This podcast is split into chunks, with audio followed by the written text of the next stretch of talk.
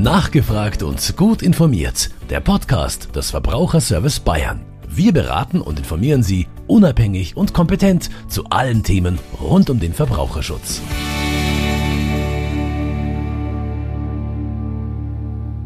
Ich begrüße Sie zu einer neuen Folge des Podcasts Nachgefragt und gut informiert des Verbraucherservice Bayern, dem bayerischen Verbraucherverband mit 150.000 Mitgliedern.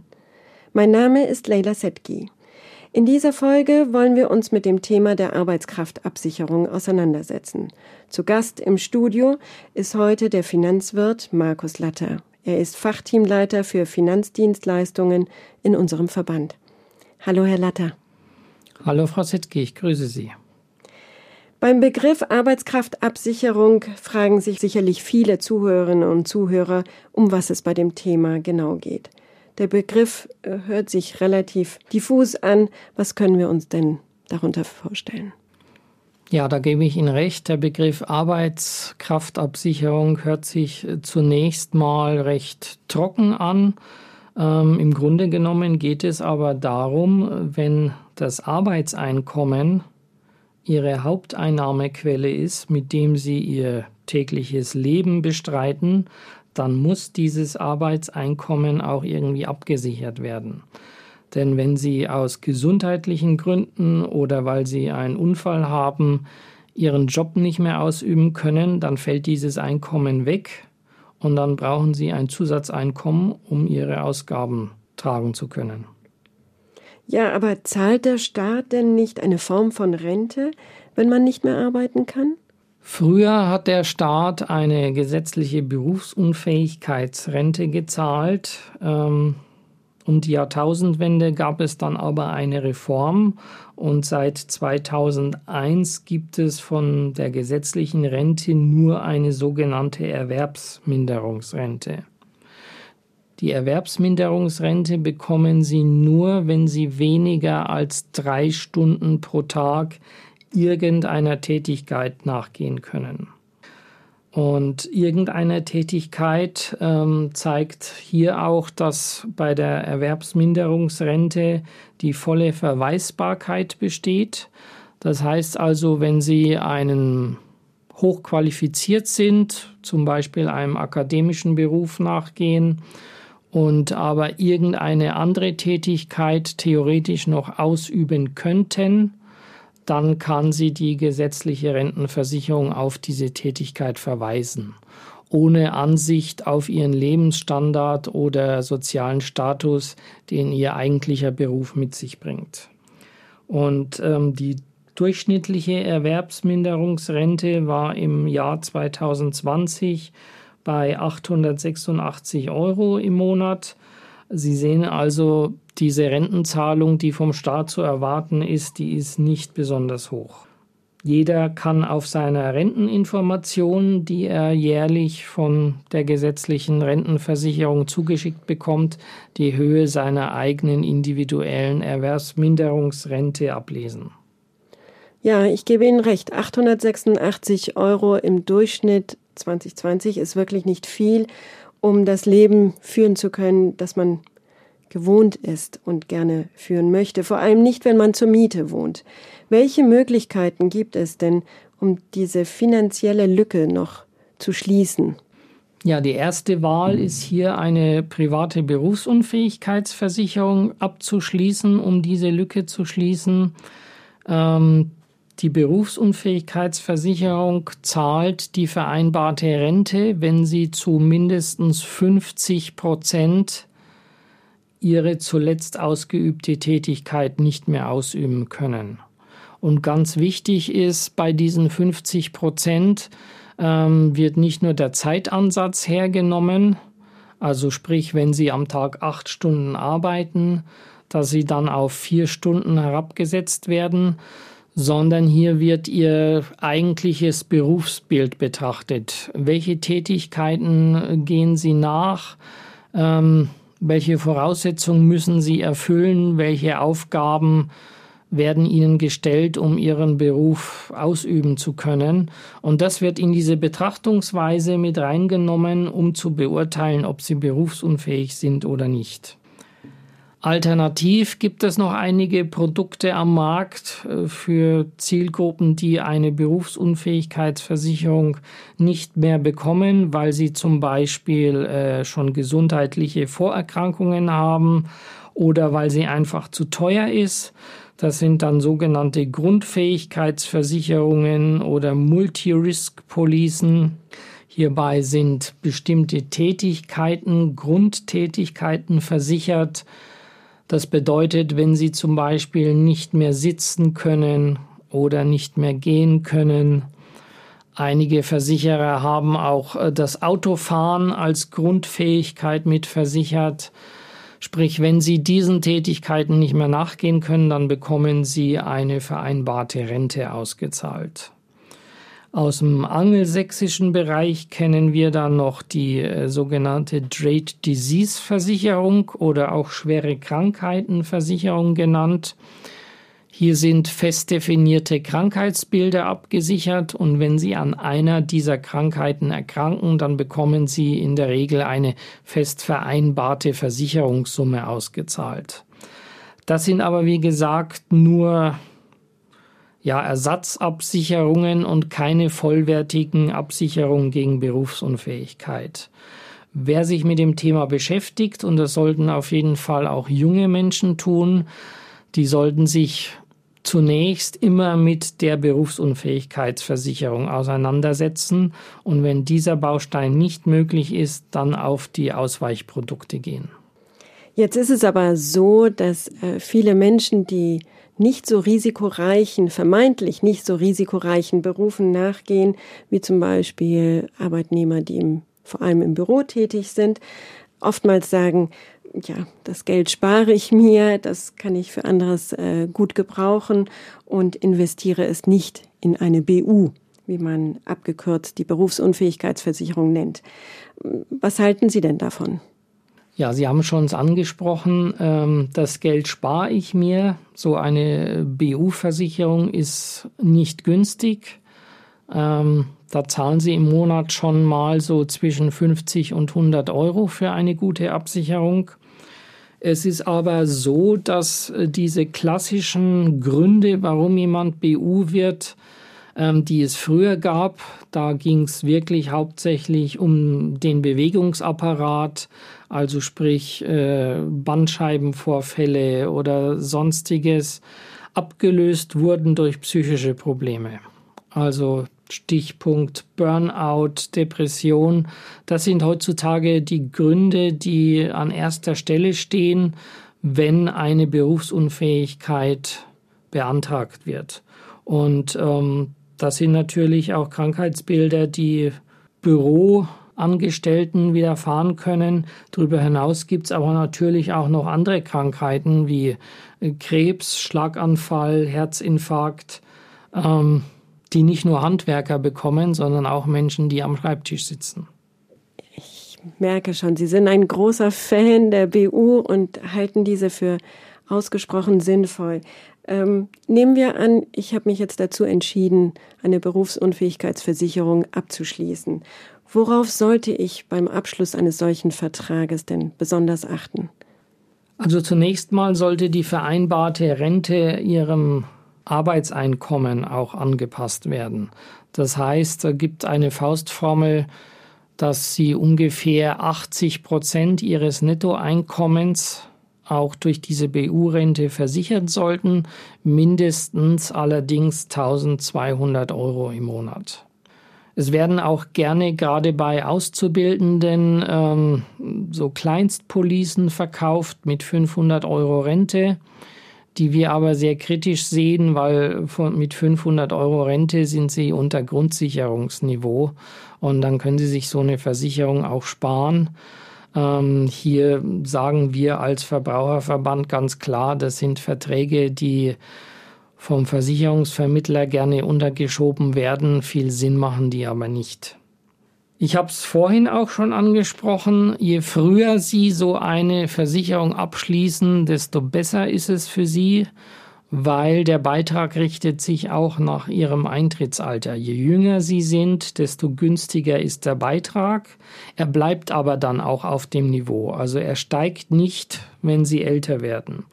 Und sie haben in jungen Jahren natürlich in der Regel auch einen besseren Gesundheitszustand, weil bei Beantragung so einer Berufsunfähigkeitsversicherung müssen sie Gesundheitsfragen ausfüllen die schon sehr detailliert sind. Und hier rate ich dazu auch, diese Gesundheitsfragen ehrlich auszufüllen und nichts zu verschweigen, weil im Falle einer Leistungsprüfung kann es dann sein, dass der Versicherer die, äh, die Berufsunfähigkeitsrente verweigert, weil sie bei Antragstellung falsche Angaben gemacht haben. Wenn Sie noch Azubi oder Student sind, ist es wichtig, dass eine äh, vollwertige Azubi-Klausel oder Studentenklausel im Vertrag mit drinnen ist. Azubi-Klausel deswegen, weil Sie als Auszubildender natürlich noch keinen vollwertigen Beruf haben und somit der Versicherer sagen könnte, ähm, Sie haben keinen Beruf, also verweisen wir Sie auf eine andere Tätigkeit, die Sie ja aufgrund des Gesundheitszustands noch ausüben können. Und so eine, eine Azubi-Klausel besagt Folgendes, dass der Versicherer Ihre Berufsausbildung, salopp gesagt, schon mal als vollwertigen Beruf anerkennt.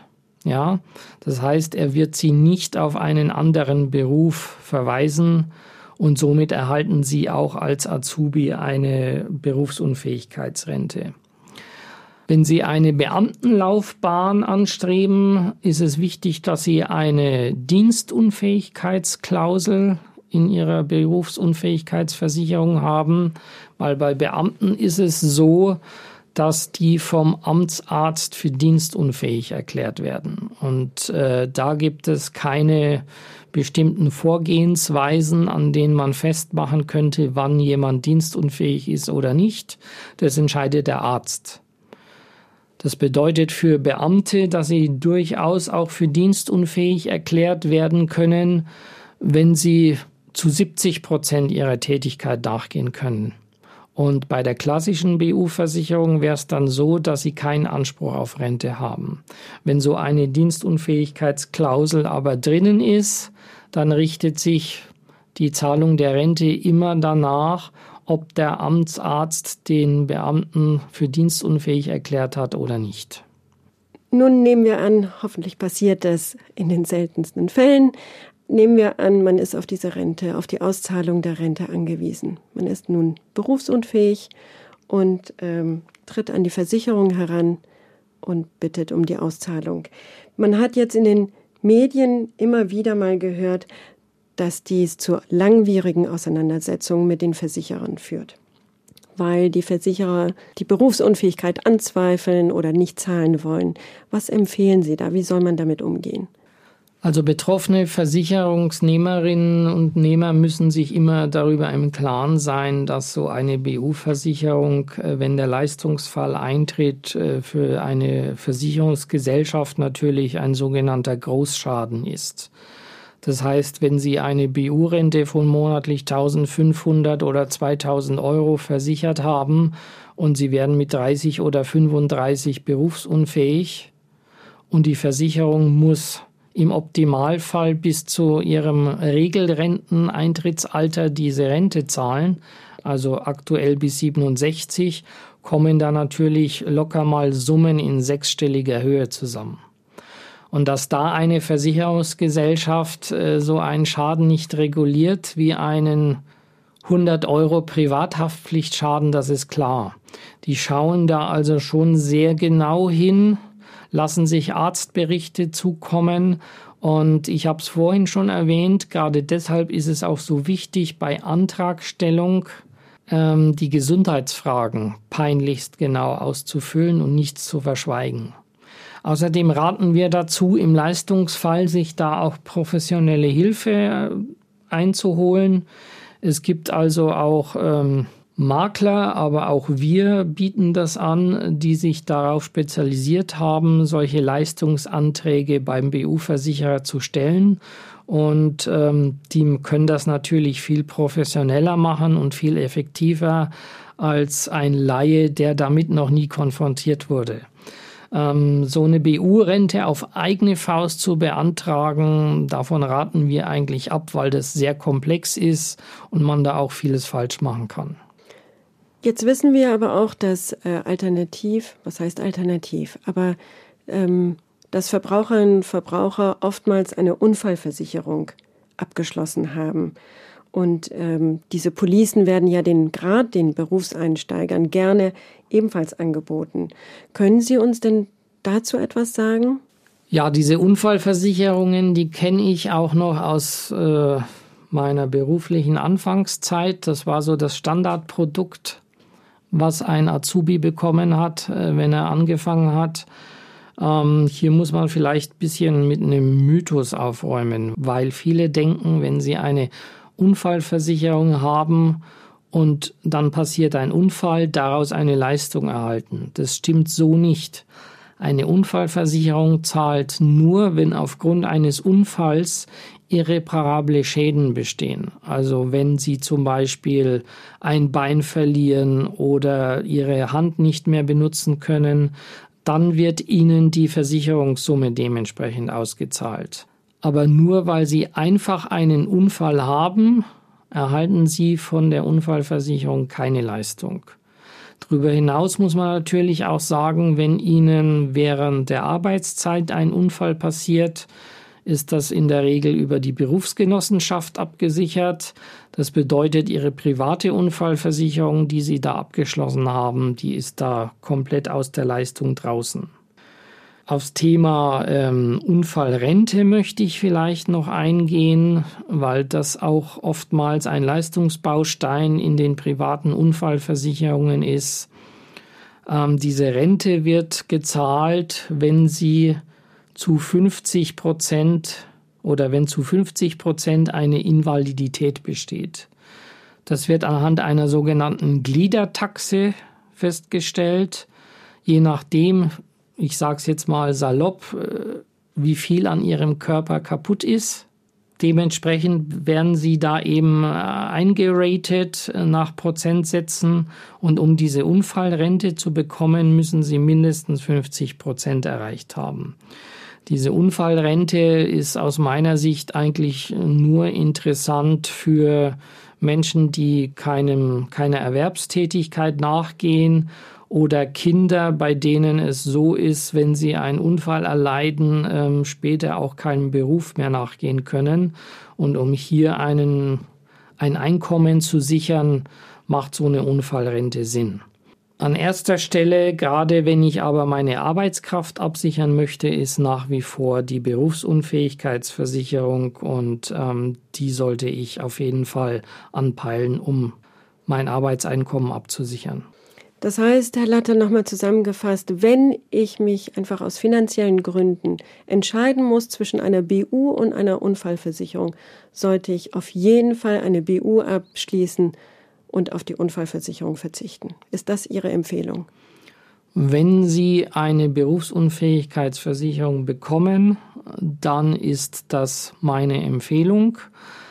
Ähm, Natürlich kann man auch sagen, wenn Sie irgendwelchen Hobbys nachgehen, die gefährlich sind, wie Motocross fahren, Bungee Jumping oder sonst was, dann können Sie sich auch Gedanken über eine zusätzliche Unfallversicherung machen. Aber an erster Stelle steht die Berufsunfähigkeitsversicherung.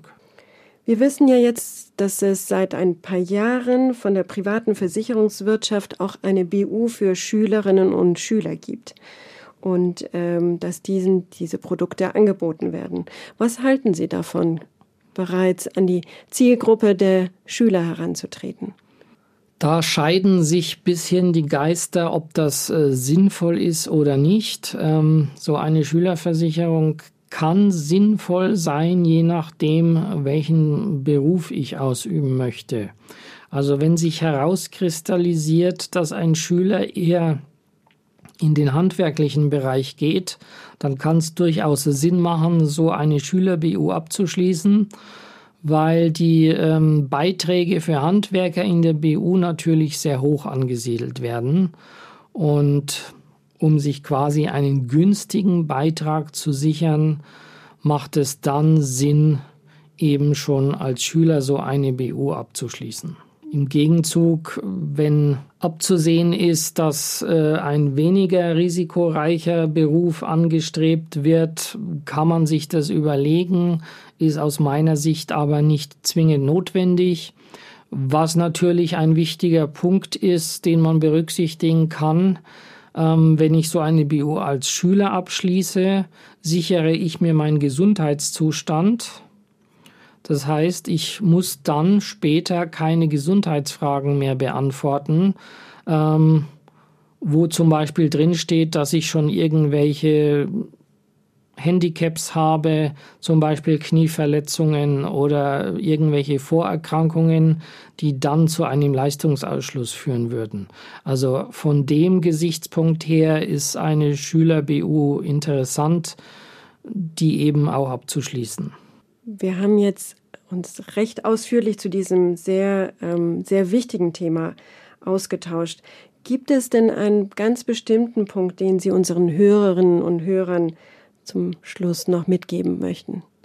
Ja, da möchte ich vielleicht noch auf die äh, private Krankentagegeldversicherung eingehen, die in diesem ganzen Bereich der Arbeitskraftabsicherung äh, immer ein bisschen stiefmütterlich behandelt wird.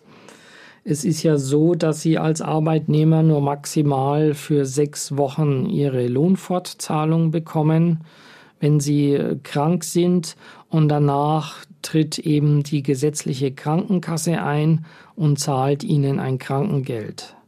Dieses Krankengeld ist aber natürlich bei weitem nicht so hoch wie ihr Einkommen, sondern es ist nur maximal 80 Prozent ihres Nettoeinkommens hoch. Ähm, und wenn Sie hier natürlich feste Ausgaben haben, einen gewissen Lebensstandard, dann klafft hier eine Lücke von 20 Prozent. Und ähm, diese Lücke können Sie mit einer sogenannten privaten Krankentagegeldversicherung überbrücken. Die ist auch nicht so teuer, also Sie kommen da vom Beitrag her ungefähr je nach Eintrittsalter und Höhe liegen Sie dabei durchschnittlich 15 Euro im Monat, würde ich sagen. Macht also Sinn, sich darüber Gedanken zu machen und äh, sie dient quasi auch als Brücke zwischen Arbeitsleben und eventuell anstehender Berufsunfähigkeit. Hier würde ich also auf jeden Fall mir Gedanken machen, äh, ob so eine Versicherung nicht Sinn macht. Lieber Herr Latte, vielen Dank für dieses sehr informative Gespräch und einen schönen Tag. Danke, das wünsche ich Ihnen auch, Frau Setki. Das war nachgefragt und gut informiert. Der Podcast des Verbraucherservice Bayern. Eine Produktion in Zusammenarbeit mit dem katholischen Medienhaus St. Michaelsbund.